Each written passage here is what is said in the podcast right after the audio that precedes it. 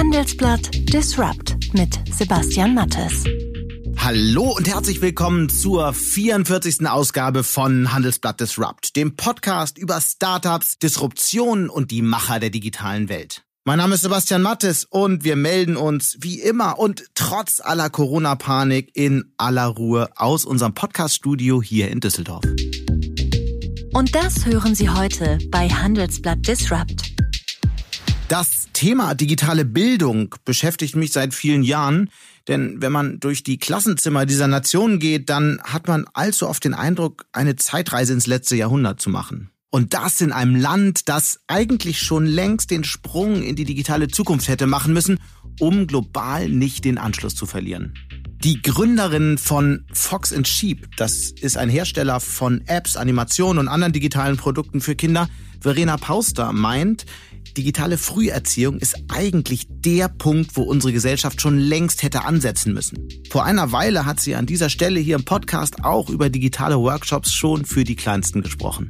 Als Land, was seinen zukünftigen Reichtum in den Köpfen seiner Menschen suchen muss, weil es der einzige Rohstoff ist, den wir haben, müssten unsere Bildungsinvestitionen und und, und sozusagen diese Vorreiterrolle, die müssten so viel spürbarer sein. Und ich spüre die nicht, viele andere spüren die nicht, die Schulen zeigen sie nicht, die Kultusministerien zeigen sie nicht. Und, und da glaube ich, da, da müssen wir ran. Verena Pauster meint, Bildung hat auch was mit Einstellung zu tun. Dass jetzt nicht Tablets an jeder Schule sind, kann man ja erstmal sagen, hat nichts mit guter Bildung zu tun, wenn der Rest des Unterrichts, die Anzahl Lehrer, die Anzahl Schulleiter und die Art und Weise, wie unsere Schulen ähm, gemanagt werden, alles in Ordnung wäre. Aber ich glaube, dieses Rückständische in diesem Bereich digitale Bildung offenbart einfach, dass wir schon sehr lange am Bildungssystem kleinteilig rumreformieren, aber uns der große Wurf nicht gelingt, weil wir Föderalismus haben, weil eine Bundesbildungsministerin nicht vorangehen kann. Aber wenn Experten und Politiker über digitale Bildung diskutieren, dann schauen sie allzu oft nur auf die meist sogar noch WLAN-freien Schulen, die zweifellos eine riesige Baustelle sind und auf die Universitäten, in denen es oft nicht viel besser aussieht. Ein weiteres wichtiges Feld aber vernachlässigen sie in der Regel, und zwar die berufliche Bildung. Dabei sprechen Politiker gern, häufig und auch schon seit Jahren von lebenslangem Lernen. Doch in der Realität endet die Bildung immer noch mit 23 Jahren nach dem Ende der Ausbildung oder nach der Uni. Diese Woche spreche ich deshalb mit einer Unternehmerin, die das gefährlich findet. Dalia Das hat mit Neue Fische ein Startup gegründet, das gerade Umsattlern in einem mehrmonatigen Bootcamp beibringt, wie man Data Analyst oder Webdesigner wird, also schnell und gezielt fit für den Job in einem digitalen Umfeld. Und sie sagt ziemlich klar, was sich in Deutschland ändern müsste. Wir denken oder die Politik denkt einfach insgesamt noch sehr konsekutiv. Das heißt, wenn man einmal Biologe war, dann bleibt man sozusagen der Biologe. Wenn man, also man sattelt immer nur auf das auf, was man schon kann. Genau darin, äh, umgekehrt, äh, liegt ein Teil des Problems. Ähm, wir trauen den Menschen in Deutschland zu wenig zu. Wir trauen denen nicht zu, sich tatsächlich von A nach B zu bewegen. Im Anschluss daran wollen wir mal wieder über eine Technik reden, die aus meiner Sicht das Verhältnis zwischen Mensch und Maschine dramatisch verändern kann. Und zwar über Sprachassistenten. Was bedeutet die Technik und wie wird sie den Alltag beeinflussen? Einer, der da genaue Vorstellungen zu hat, ist Nils Zündorf. Als Experte für Marketing auf Amazon hat er sich intensiv mit den Möglichkeiten und den Folgen dieser technischen, naja, man kann schon sagen, Revolution beschäftigt. Das heißt, wenn ich jetzt meine Werbung für die Matratze sehe, ähm, wird da nicht mehr wie, wie jeder Werbung gerade angezeigt, hier gehe auf diese Webseite, sondern ich kann direkt sagen, okay, Alexa oder Google, hey Google, bestell die Matratze, die ich gerade gesehen habe. Und ich glaube, diese Kombination ist das, wo wir gerade unterwegs sind. Und am Ende müssen wir dann doch noch einmal über Corona reden.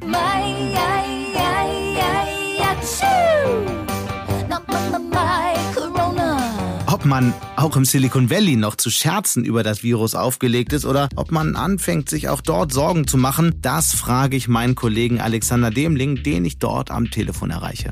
Also die Unternehmen haben ja erstmal massenhaft ihre Mitarbeiter nach Hause geschickt und lassen die aus dem Homeoffice arbeiten. Google hat jetzt zuletzt äh, alle 100.000 Leute, die in Nordamerika arbeiten, ähm, die, die kommen nicht mehr ins Büro, wenn sie nicht absolut müssen. Und die Campus, ich war vergangene Woche noch auf dem Campus von Facebook in Menlo Park, der noch total belebt war. Ähm, zwei Tage später war der völlig ausgestorben. Sie hören Handelsblatt Disrupt und nach einer kurzen Werbeunterbrechung sind wir zurück. Dieser Podcast wird Ihnen präsentiert von Microsoft Teams. Mit Meetings ist es immer das Gleiche. Dateien sind nicht auffindbar und wer nicht vor Ort ist, verpasst das Wichtigste. Okay, starten Sie Microsoft Teams. Von jedem Ort aus an Meetings teilnehmen, mit Kollegen chatten, Dateien finden und in Echtzeit bearbeiten. Sind Sie bereit, das volle Potenzial Ihres Teams zu entfalten? Starten Sie Teams. Mehr unter microsoft.com/teams. Jeder klagt ja über den Mangel an IT-Fachkräften, aber kaum einer hat wirklich eine Lösung. Anders Dalia Das, die kurzerhand ein Bootcamp für Coder gegründet hat. Innerhalb von zwölf Wochen können Studienabbrecher und Queransteiger bei ihr lernen, wie man als Programmierer im Bereich Webentwicklung oder als Data Scientist arbeitet. Das Ganze nennt sich Neue Fische, School and Pool for Digital Talent und hat mich neugierig gemacht und deswegen habe ich sie zu mir ins Studio eingeladen. Hallo Dalia Das. Hallo Herr Mattes. Wie kommt man eigentlich auf die Idee für ein Bootcamp, wie Sie es aufbauen? War es bei Bertelsmann zu langweilig? Spannende Frage. Es war auf keinen Fall zu langweilig, ähm, aber für mich war nach acht Jahren Bertelsmann eigentlich die Zeit gekommen, ähm, auch mal selbst was auszuprobieren mhm. und selbst Unternehmertum zu wagen. Okay, gab es so eine Initialzündung, wo klar wurde, okay, das ist eine Idee, mit der ich mich, mit der ich es mal versuchen möchte? Genau, das war das Thema Coding Bootcamp, was ich in der Zeit zuvor in den USA halt mehrere Jahre in seiner Entwicklung verfolgen konnte. Mhm. Und ähm, mich in dem Zuge immer gefragt habe, warum gibt's das nicht in Deutschland? Haben wir das Problem nicht? Äh, wieso macht das eigentlich keiner? Und ich glaube, das war die Initialzündung, um es dann selber zu machen. Was hat Sie fasziniert an der Idee? An der Idee hat mich fasziniert, dass eigentlich die Erfolgsgeschichten dort ähm, sichtbar wurden. Das heißt, ähm, jeder, der durch ein Auswahlverfahren ähm, erfolgreich durchgelaufen ist, konnte mit hoher Wahrscheinlichkeit auch diesen Beruf, diesen Traumberuf ähm, erreichen. Okay. Dann lassen Sie mal ganz tief einsteigen, was passiert in diesem Coding Bootcamp genau? Im Coding Bootcamp, vielleicht vor dem Coding Bootcamp, wählen wir Talente aus. Mhm. Talente, die aus ihrer intrinsischen Motivation heraus digitaler werden wollen, die digitale Berufe ergreifen möchten. Ähm, diese ähm, lernen dann bei uns drei Monate in Vollzeit, sehr intensiv von Profis, ähm, die Kunst des Programmierens oder die Kunst des Data Scientist. Mhm. Okay. Und wie wählen Sie die Leute aus? Bewerben die sich? Werden die vorgeschlagen? Genau, die bewerben sich bei uns. Ähm, und äh, dann haben wir ein dreistufiges Auswahlverfahren. Das besteht aus zwei Interviews und einer moderierten Übung, entweder zum Thema Programmieren oder zum Thema Statistik. Mhm. Und wer ist so ein typischer Bewerber und wie viele bewerben sich da insgesamt? Ähm, wir haben recht viele Bewerber. Ähm, typisches Alter ist so zwischen 25 und 38. 50 ähm, Prozent unserer Teilnehmer sind tatsächlich Frauen, mhm. Ähm, die also digitaler werden wollen, berufseinstiegsfähig digital werden wollen. Und ähm, das äh, Vorwissen beziehungsweise die Vorbildung hat eben einfach in der Regel nichts mit IT zu tun. Das mhm. heißt, wir richten uns in erster Linie an Geisteswissenschaftler, Kommunikationswissenschaftler, aber auch äh, Volkswirtschaftler, Physiker, Naturwissenschaftler anderer Art, Ingenieure. Nennen Sie doch mal so ein Beispiel von einer Person, die sich beworben hat und die so einen ganz bemerkenswerten Weg dann äh, gegangen ist, damit man sich mal ein bisschen vorstellen kann, was es auch bedeutet, dieses Bootcamp zu besuchen. Es ist ja im Grunde eigentlich eine Weiterbildung für die moderne Zeit, richtig? Genau. Ähm, ich stelle mich ja auch gerne immer hin und sage, New Work braucht New Education, ähm, alternative Bildungsformen, ähm, um sozusagen den schneller werdenden Veränderungen Herr zu werden. typisches Beispiel ähm, ist zum Beispiel Freier, über die erzähle ich immer gerne. Die kam wirklich und hat sich vorgestellt, sie sei Übersetzerin. Mhm. Ähm, Anglistikstudentin ursprünglich gewesen. Job, der zunehmend unter äh, Beschuss gerät durch die Digitalisierung. Genau, genau, unter Beschuss gerät und auch zunehmend langweiliger wird. Sie wollte hm. einfach auch keinen langweiligen Job machen. Sie war, als sie sich bei uns bewarb, 37 Jahre alt, hatte also noch ein gutes Stück Berufsleben vor sich und sagte, wenn ich doch bisher von Sprache zu Sprache übersetzen kann, ähm, kann ich doch vielleicht auch von Mensch zu Maschine übersetzen. Mhm. Und das war im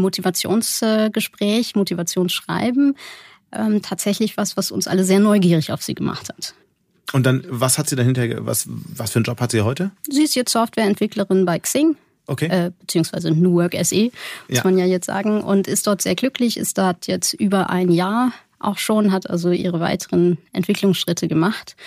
Und äh, genauso wie ihr geht es tatsächlich vielen anderen äh, Teilnehmern bei uns im Bootcamp.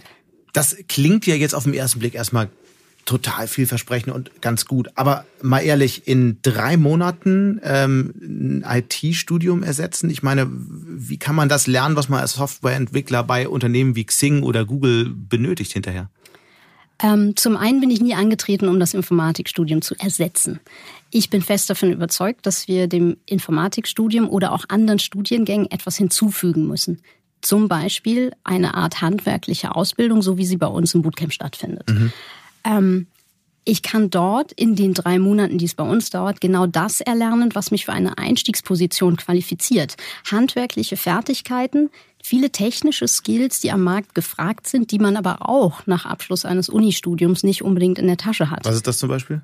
Äh, tatsächlich das Programmieren in einer nachgefragten Programmiersprache wie JavaScript oder Java. Das lernt man an der Uni nicht? Nur in Grundzügen.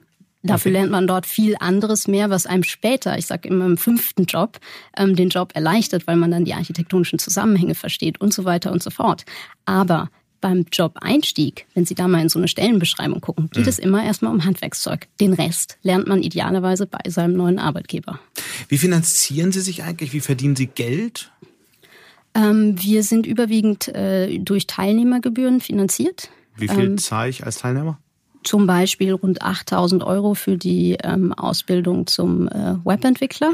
Ich habe aber sehr früh schon eine Möglichkeit geschaffen, ähm, dafür zu sorgen, dass es nicht nur ein Modell für Rich Kids werden kann und äh, habe sozusagen den umgekehrten Generationsvertrag der in den USA als Income Share Agreement äh, geführt wird und dort auch sehr beliebt ist, für mein Unternehmen eingeführt. Wie funktioniert der? Ähm, sie zahlen während des Studiums nichts und zahlen erst dann, äh, wenn sie in einem entsprechend hochdotierten Job ähm, angekommen sind und dort äh, entsprechende Einkommen generieren. Okay. Wie viele Absolventen haben Sie bisher? Wir haben jetzt in den ähm, letzten zwei Jahren seit Gründung insgesamt 200 Absolventen auf den Markt gebracht. Und beworben haben sich viel mehr. Beworben haben sich viel mehr, wobei ich auch immer dazu sage, das kann eigentlich keine Metric sein, wie viele sich dann wirklich äh, bewerben, weil es am Ende auch mit den Marketing-Spends zu tun hat. Und äh, wir als ähm, bootstrapped Unternehmen schon auch dafür sorgen, dass wir auch das Marketing-Spend effizient einsetzen. Das ist ja nun äh, von der Dimension her noch eher ein kleines Unternehmen. Wenn man so auf die nächsten Jahre schaut, vielleicht auf, auf Ihre Vision, warum sollte man sich mit Ihrem Unternehmen befassen? Ähm, erstens sind wir nur ein kleiner Baustein, ähm, das ist schon richtig. Wir planen aber auch die Verdopplung der Studierendenzahlen in diesem Jahr, ähm, weil wir eben einfach sehen, dass die Nachfrage der Teilnehmenden oder der potenziellen Teilnehmer ähm, dort ist. Wir sehen aber auch, dass die Nachfrage ähm, seitens der Unternehmen da ist, ähm, die eben unsere Absolventen einstellen. Ähm, Digitalisierung ist nicht nur ein Thema für Hamburg. Wir sind jetzt eben auch in Köln ähm, gelandet äh, zum ersten Mal und ähm, wollen auch weitere äh, Städte in Deutschland ähm, bespielen, weil wir davon überzeugt sind, dass Digitalisierung eben nicht nur in Berlin oder in den anderen drei großen Städten äh, Deutschlands stattfindet, sondern ein Flächenthema ist. Das belegen letzten Endes auch die Zahlen. Mhm. Was sagen die Zahlen? Die Absolventen kriegen die garantiert einen Job hinterher? Ähm, wir haben derzeit äh, knapp 90 Prozent ähm, Placement Rate. Das heißt, 90 Prozent unserer Absolventen finden innerhalb der ersten sechs Monate nach Abschluss des Camps einen Job. Vielleicht sind es sogar noch mehr. Ähm, wir bleiben nicht mit allen in Kontakt. Wir möchten zwar immer mit allen in Kontakt bleiben, aber letzten Endes ist es äh, eine freiwillige Entscheidung von jedem in der Community. Und was ist so die Vision für die nächsten Jahre, wenn Sie in fünf Jahren zurückschauen? Wie sieht dann Ihr Unternehmen aus? Also wir möchten ein äh, führender Weiterbildungsplayer für diese Form der Weiterbildung in Deutschland werden, vielleicht auch über die Grenzen von Deutschland hinaus. Ähm, und insgesamt hoffe ich, dass dieses Format der Kurzzeit-Intensivausbildung ähm, einfach Schule macht, unabhängig von neue Fische. Es ist ja auch eine Art von lebenslangen Lernen und wenn man Politikern zuhört, dann ist ja genau diese Art des immer dranbleibens ähm, an den neuesten Dingen eigentlich das ganz große Thema der Zukunft. haben Sie das Gefühl, dass sich wirklich etwas tut? Also bereitet sich die Politik darauf vor? Gibt es schon Ideen, wie so ein lebenslanges Lernen in Zukunft aussehen kann?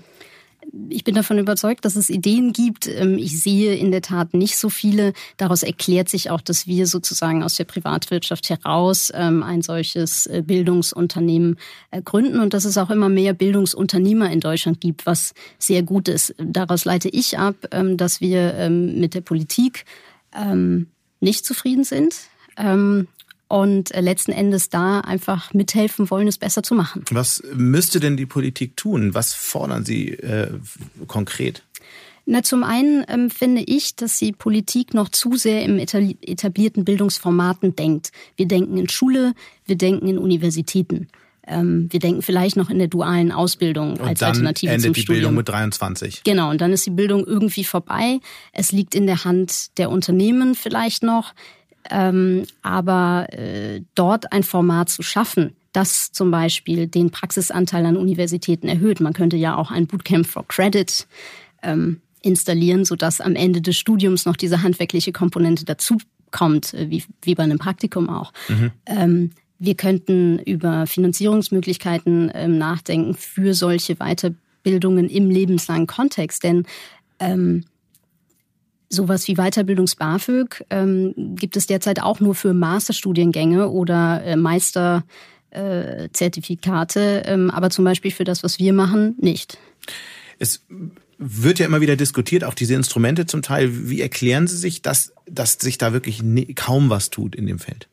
Na, ich glaube, wir denken oder die Politik denkt einfach insgesamt noch sehr konsekutiv. Das heißt, wenn man einmal Biologe war, dann bleibt man sozusagen der Biologe. Wenn man, also man sattelt immer nur auf das auf, was man schon kann. Und ähm, ist ja leider bei vielen Politikern auch so. das äh, kommentiere ich jetzt nicht. Sie bleiben halt dann Politiker. Sie bleiben halt dann Politiker. Ja, ähm, ja und ich glaube, äh, genau darin äh, umgekehrt äh, liegt ein Teil des Problems. Ähm, wir trauen den Menschen in Deutschland zu wenig zu. Wir trauen denen nicht zu, sich tatsächlich von A nach B zu bewegen. Und mhm. ich finde, das ist etwas, was auch ein gesellschaftliches Umdenken erfordert. Viele, die uns jetzt zuhören, fragen sich vielleicht, wie bereite ich mich denn persönlich auf diese Zukunft vor, die da kommt? Welche, würden Sie sagen, welche Fähigkeiten brauchen Arbeitnehmerinnen und Arbeitnehmer in Zukunft? Na, ich glaube, eine Kernfähigkeit ist die Bereitschaft, weiter zu lernen und sich nicht auf dem Niveau zu halten, auf dem man gerade ist. Ähm, wir hatten zum Beispiel das äh, Beispiel der Biologin, die schon seit mehreren äh, Jahren in der Biologie forschte und dort aber feststellte, dass sie die großen Datenmengen, die zur Verfügung stehen, mhm. ähm, gar nicht richtig manuell verarbeitet bekommt. Und genau dafür sind ja Verfahren des maschinellen Lernens da, die wir zum Beispiel in unserem Bootcamp Data Science ähm, vermitteln. Die hat sich getraut und hat sozusagen ihren Job stehen und liegen lassen, hat sich drei Monate Intensiv-Bootcamp gegönnt ähm, und ist dann wieder eingestiegen. Und auch das kann man in drei Monaten lernen? Auch das kann man in drei Monaten lernen. Ähm, die Zugangsvoraussetzungen dort ähm, sind ja eben auch ein abgeschlossenes Studium und eben entsprechend statistisches Vorwissen, was gerade Wissenschaftler ähm, nun ausgiebig äh, erlangt haben. Das Beispiel, also Sarah ist eingestiegen bei einem modernen Medizinunternehmen letzten Endes, mhm. wo sie genau das tut. Sie wendet also ihr biologisches Fachwissen aus dem Universitätsstudium gepaart mit dem Data Science Wissen aus unserem Bootcamp jetzt in einem völlig neuen und super spannenden Kontext mhm. an. Die Forderung, dass die Politik mehr tun sollte, ist ja immer das eine. Auf der anderen Seite gibt es ja auch noch die Wirtschaft. Was kann denn die Wirtschaft tun, um das äh, zu unterstützen, um, um, um den Menschen zu helfen, ihr Leben lang weiterzulernen? Ich glaube, der Wirtschaft kommt hier eine ganz, ganz große Rolle zu. Denn auch die Wirtschaft sollte sich für Lebensläufe von Quereinsteigern öffnen. Mhm. Und sie hat auch eine hohe Verantwortung, die Menschen, die sich bereits im Unternehmen, also in der Wirtschaft befinden, ähm, mitzunehmen. Das ist eine hohe ähm, Verantwortung seitens der Unternehmen. Und ähm, deswegen sollten Angebote geschaffen werden, die eben auch genug Zeit und Raum letzten Endes zur Verfügung stellen für Mitarbeiter, sich wirklich von A nach B zu bewegen. Aber welchen Fehler machen denn Unternehmen konkret? Vielleicht bei der Einstellung von Mitarbeitern? Es wird zu sehr auf dieses ähm, meist sehr technische, konkrete Skillset geschaut. Ich habe das gerade schon mal erwähnt. Ähm, die Stellenbeschreibungen werden immer technischer. Mhm. Aber in einer Welt, in der sich technischer Fortschritt ähm, akzeleriert, in der die äh, Geschwindigkeit von Veränderungen äh, zunimmt, ähm, kommt es doch nicht nur auf die Skills von heute an, sondern letzten Endes auch auf die Motivation und die Lernfähigkeit des einzelnen Mitarbeiters. Und äh, ich plädiere dafür, dass Mitarbeiter ähm, stärker danach ausgewählt werden und nicht nur nach den konkreten Skills von heute. Aber das sagt sich so leicht. Wie kann man denn das ähm, erkennen? Wie erkennen Sie das zum Beispiel persönlich, wenn Sie äh, neue äh, Studentinnen und Studenten für Ihre Kurse auswählen? Ähm, es ist tatsächlich eine sehr individuelle ähm, Entscheidung. Das kann man auch nur im gewissen Maße mal automatisieren. Natürlich haben wir in unseren moderierten Übungen ähm, den Faktor Geschwindigkeit mit drin. Wie schnell kann uns jemand folgen, Dinge nachzumachen, die ihn aber ja letzten Endes wirklich interessieren. Und dieses Thema intrinsische Motivation, wo will denn jemand hin? Ähm, ist bei dieser Entscheidung ähm, ganz wichtig oder bei dieser Einschätzung ganz wichtig. Und deswegen sage ich ja auch, wir müssen den Menschen mehr zutrauen. Wenn Sie einen Mitarbeiter haben, mhm. der sich zutraut, vom Controller zum Softwareentwickler zu werden, dann ist es doch vielleicht ein Versuch wert, in diesem Weg zu ermöglichen. Aber wie erkenne ich diese Mitarbeiter? Wenn ich jetzt Führungskraft bin und ich für Personalgespräche, gibt es so Indizien, die darauf hindeuten, dass es so ein Mitarbeiter ist? Ähm, zum einen ist es sicherlich ein Teil des Jahresgespräches, was hoffentlich äh, stattfindet, wo über Weiterentwicklung ähm, gesprochen wird. Und Weiterentwicklung sollte eben zukünftig nicht nur auf der konsekutiven Weiterbildung ähm, sich, sich ausruhen, sondern eben auch proaktiv den Vorschlag machen, darf es auch in eine andere Richtung gehen, wenn nicht sogar der Mitarbeiter selbst das vorschlägt. Aus Ihrer Erfahrung ist das eine Altersfrage am Ende? Ähm, bedingt. Ähm, überwiegend keine Altersfrage. Also jetzt bei uns, wenn es um das Thema Programmierung geht, dann ist natürlich eine gewisse Fertigkeit mit dem Computer und ein gewisses Interesse, ähm, damit zu arbeiten, ähm, schon äh, wichtig. Nichtsdestotrotz ist das Gros unserer Teilnehmer ja zwischen 23 und 38. Mhm. Jetzt aktuell haben wir gerade jemanden, der 46 ist. Freue ich mich auch sehr drüber, sehr motiviert, sehr talentiert, ähm, traut sich das einfach zu. Ähm, aber vielleicht ist es hier auch der Mix. Erstens traut sich das jemand zu und zweitens, ähm, wie aufgenommen wird der denn dann von der Wirtschaft als Quereinsteiger? Sie sagten, äh, jede zweite äh, Studentin ist eine Frau, also jeder, jede zweite Teilnehmer ihrer Kurse ist eine Frau.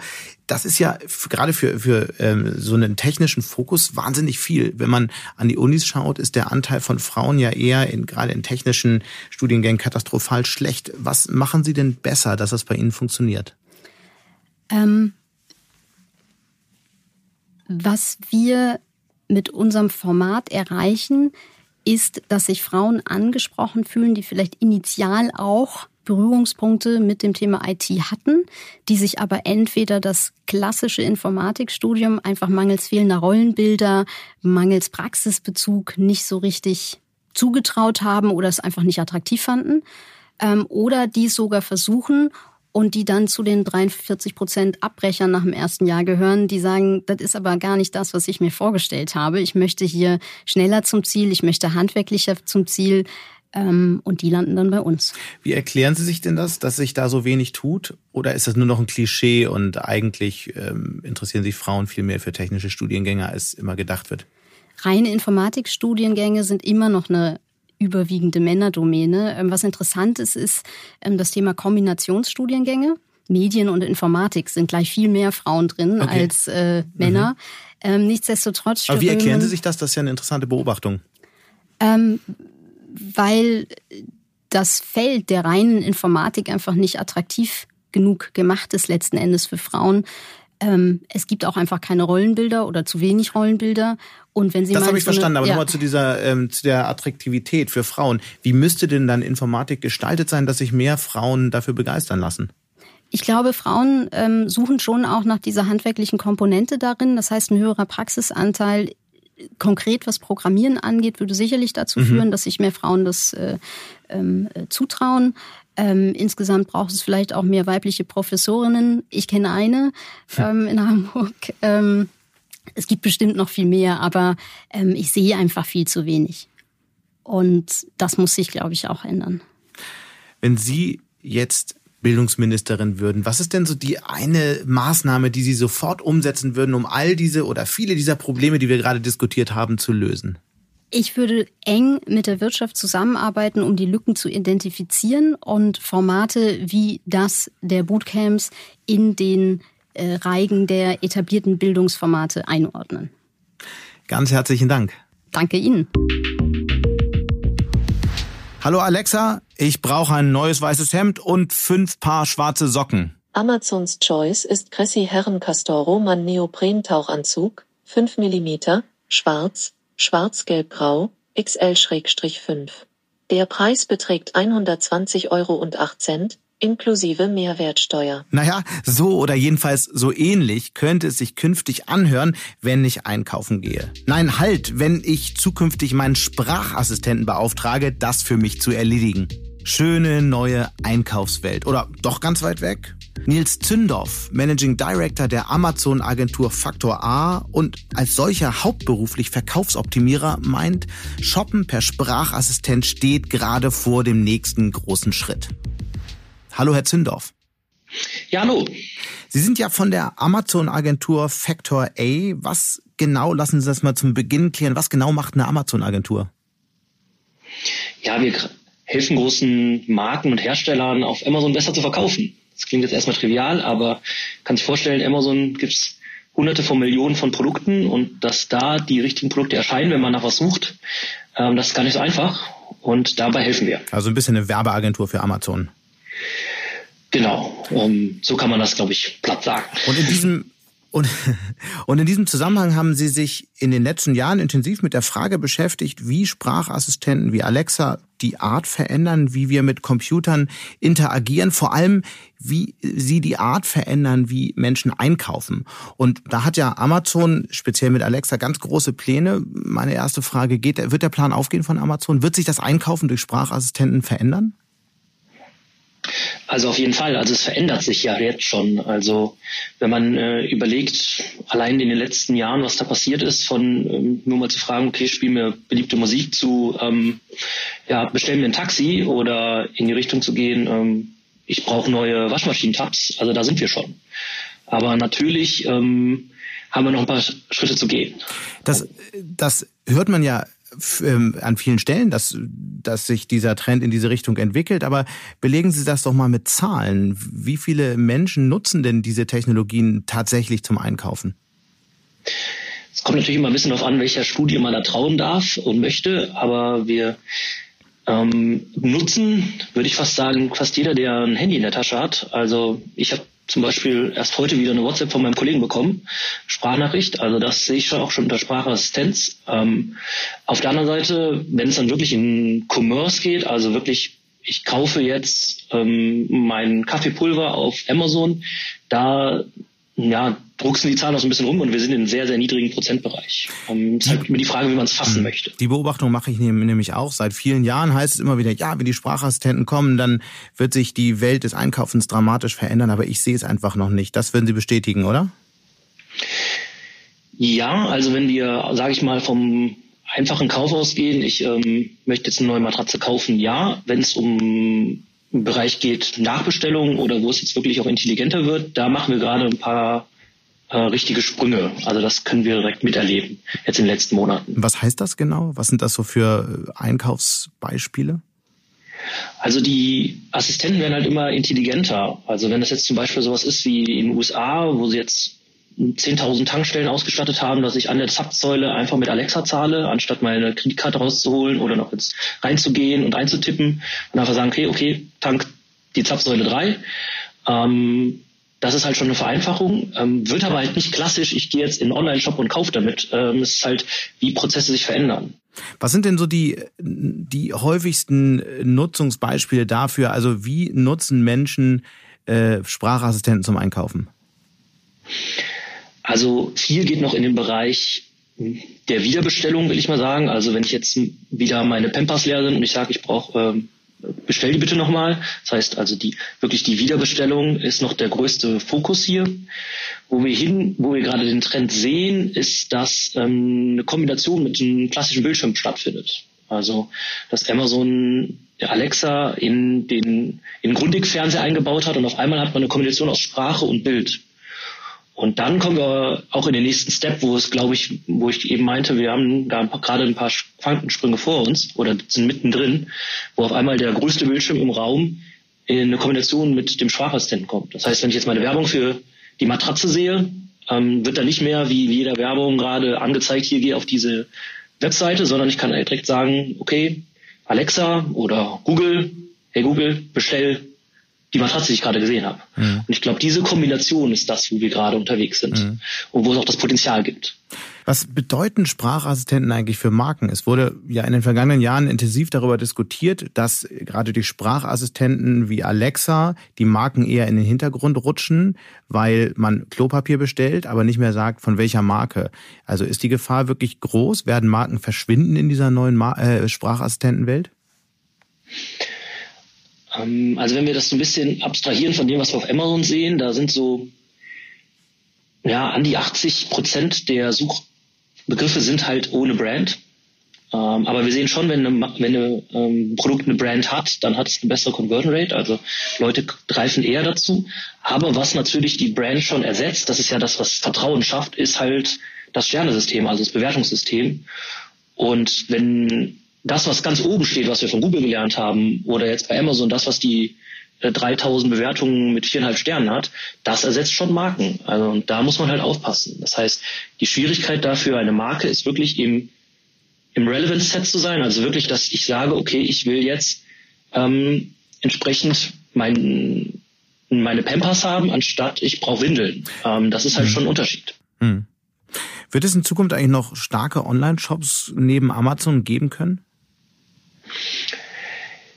Also da muss ich, ich muss in zwei Sachen, also ich muss halt in einer Sache besser sein als Amazon. Und das ist immer die große Herausforderung, weil Amazon in puncto Selection, Price und Geschwindigkeit, dass die meine Ware da ist, sind die mehr oder weniger unschlagbar.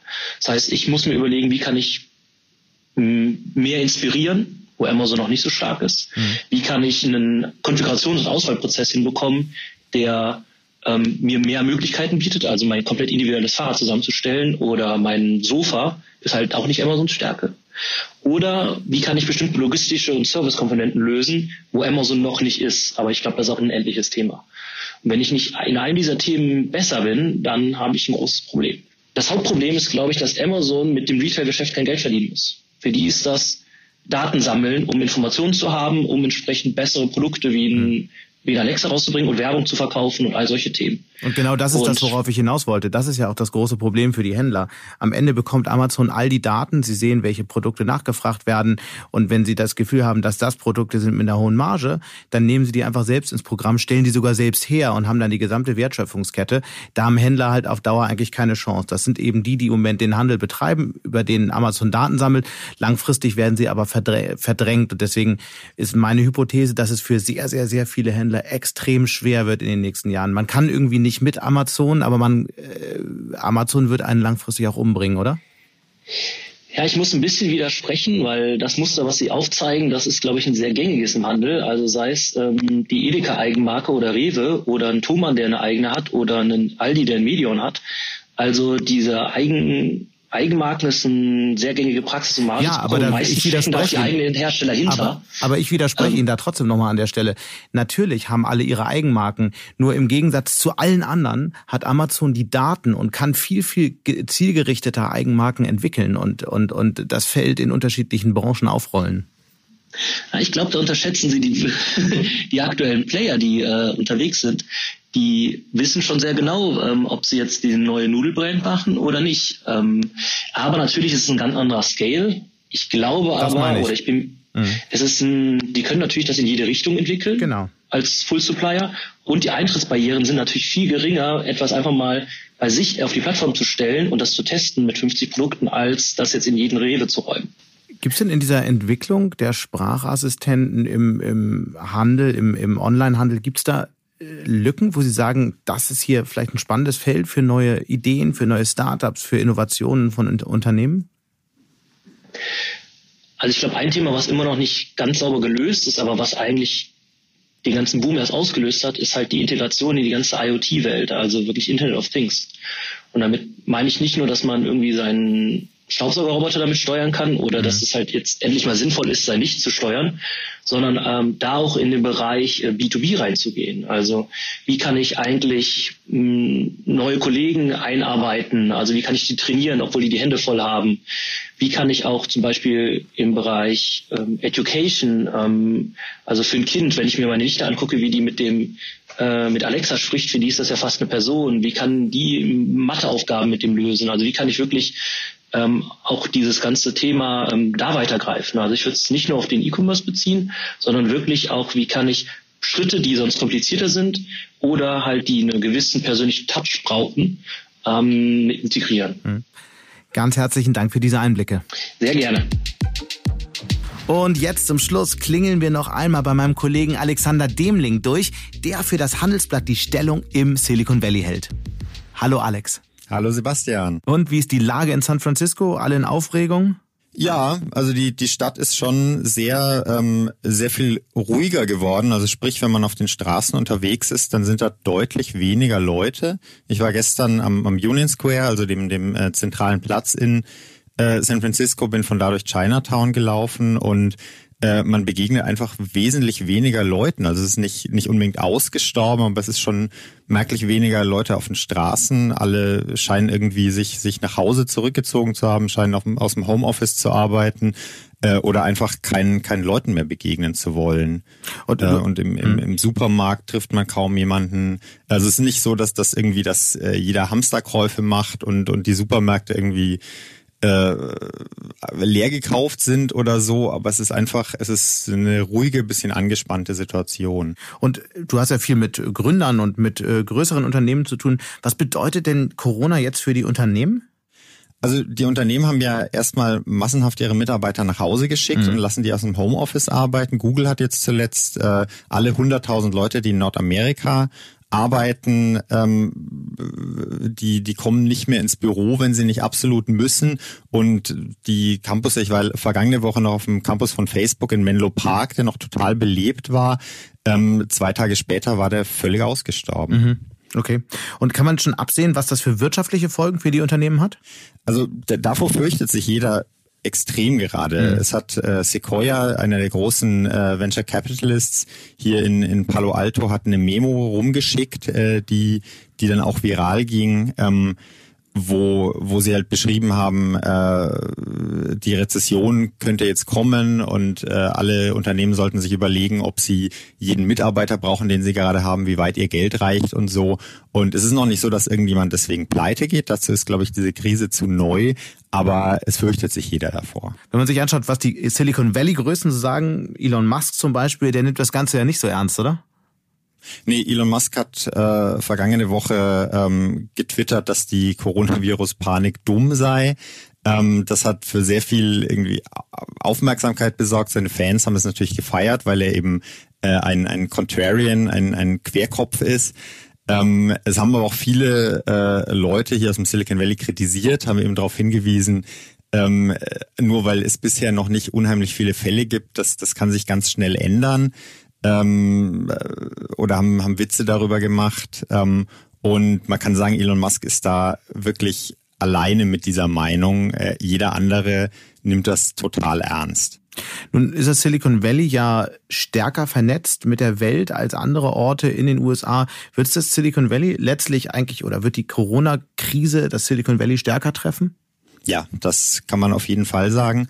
Ähm, das merkt man daran, Santa Clara County, also der, der Landkreis, in dem das Silicon Valley liegt, hat als erster Landkreis in den USA überhaupt ähm, Großveranstaltungen mit, mit tausend Leuten verboten. Mhm. Ähm, und das, das liegt einfach daran, es gibt diese ganz starke Vernetzung mit Asien. Äh, es, die, die Leute fliegen ständig zwischen China hin und her ähm, bisher. Und ähm, das ist jetzt einfach nicht mehr möglich. Ähm, und die die großen Unternehmen haben ihre ganzen Entwicklerkonferenzen, die jetzt im Mai und Juni gewesen wären, äh, haben die abgesagt und man kann wirklich sagen, es ähm, das, das Silicon Valley ist nicht mehr wiederzuerkennen. Ich meine, das ist ein Ort, wo man äh, ständig Leuten begegnet, der quasi die, die Heimat des Netzwerkens und plötzlich äh, ist nur noch mit, mit Leuten nur noch ein Telefonat möglich.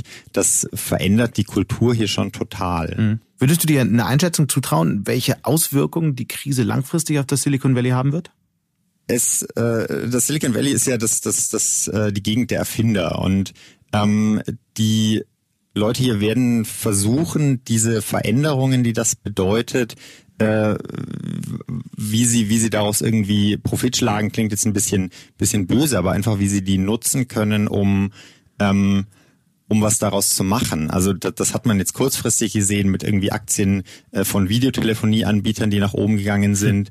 Ähm, aber langfristig die, die Überlegung, wenn sich Leute weniger gegenseitig begegnen wollen, ähm, und mehr irgendwie sich in, in virtuellen Welten begegnen. Das muss ja nicht nur ein Videotelefonat sein, das kann ja auch Virtual Reality mhm. sein.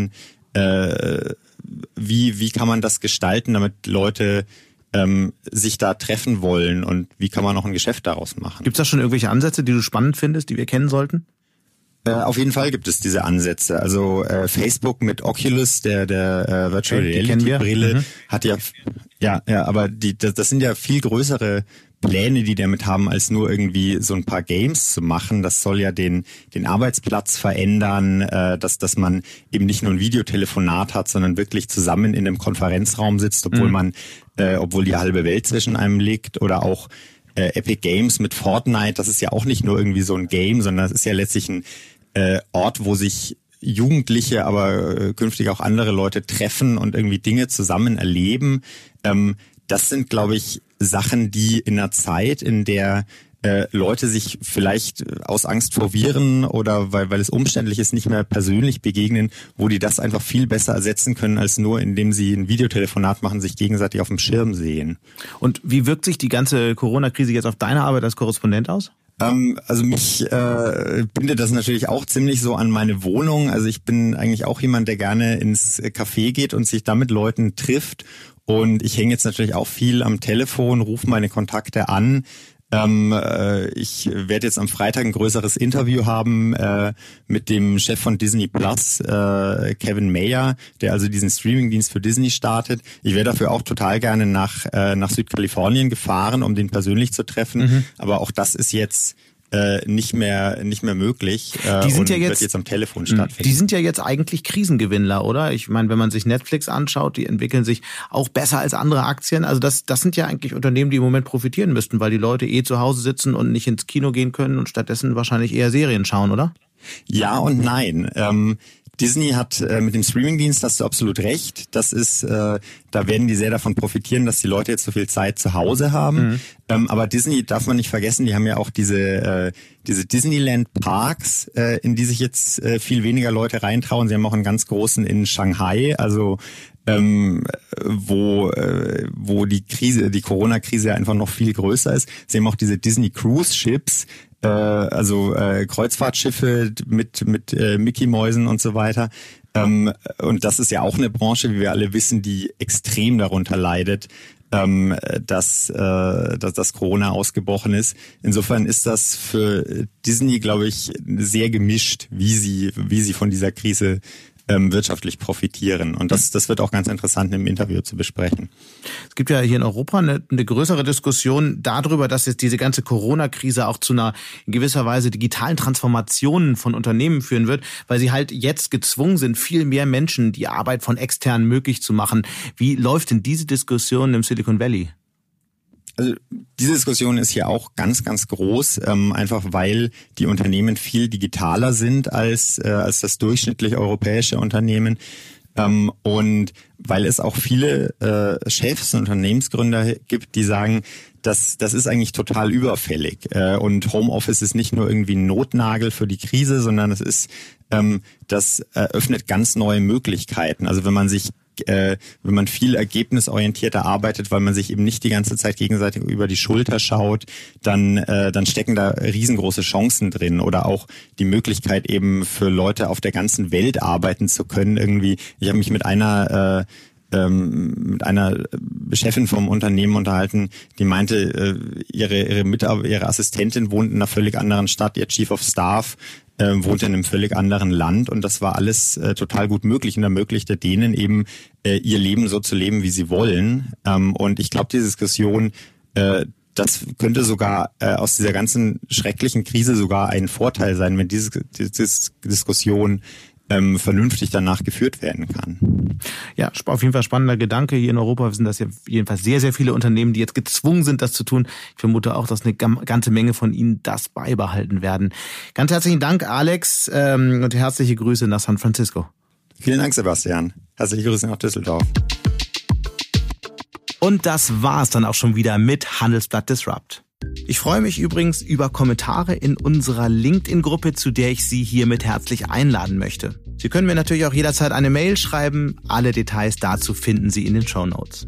Danke an dieser Stelle auch für die Unterstützung von Alexander Voss und Migo Fecke und Regina Körner von professionalpodcast.com, dem Dienstleister für Strategieberatung und Podcastproduktion nächste Woche Freitag wieder. Bis dahin wünsche ich Ihnen eine schöne Woche und interessante digitale, aber natürlich auch analoge Zeiten. Ihr Sebastian Mattes.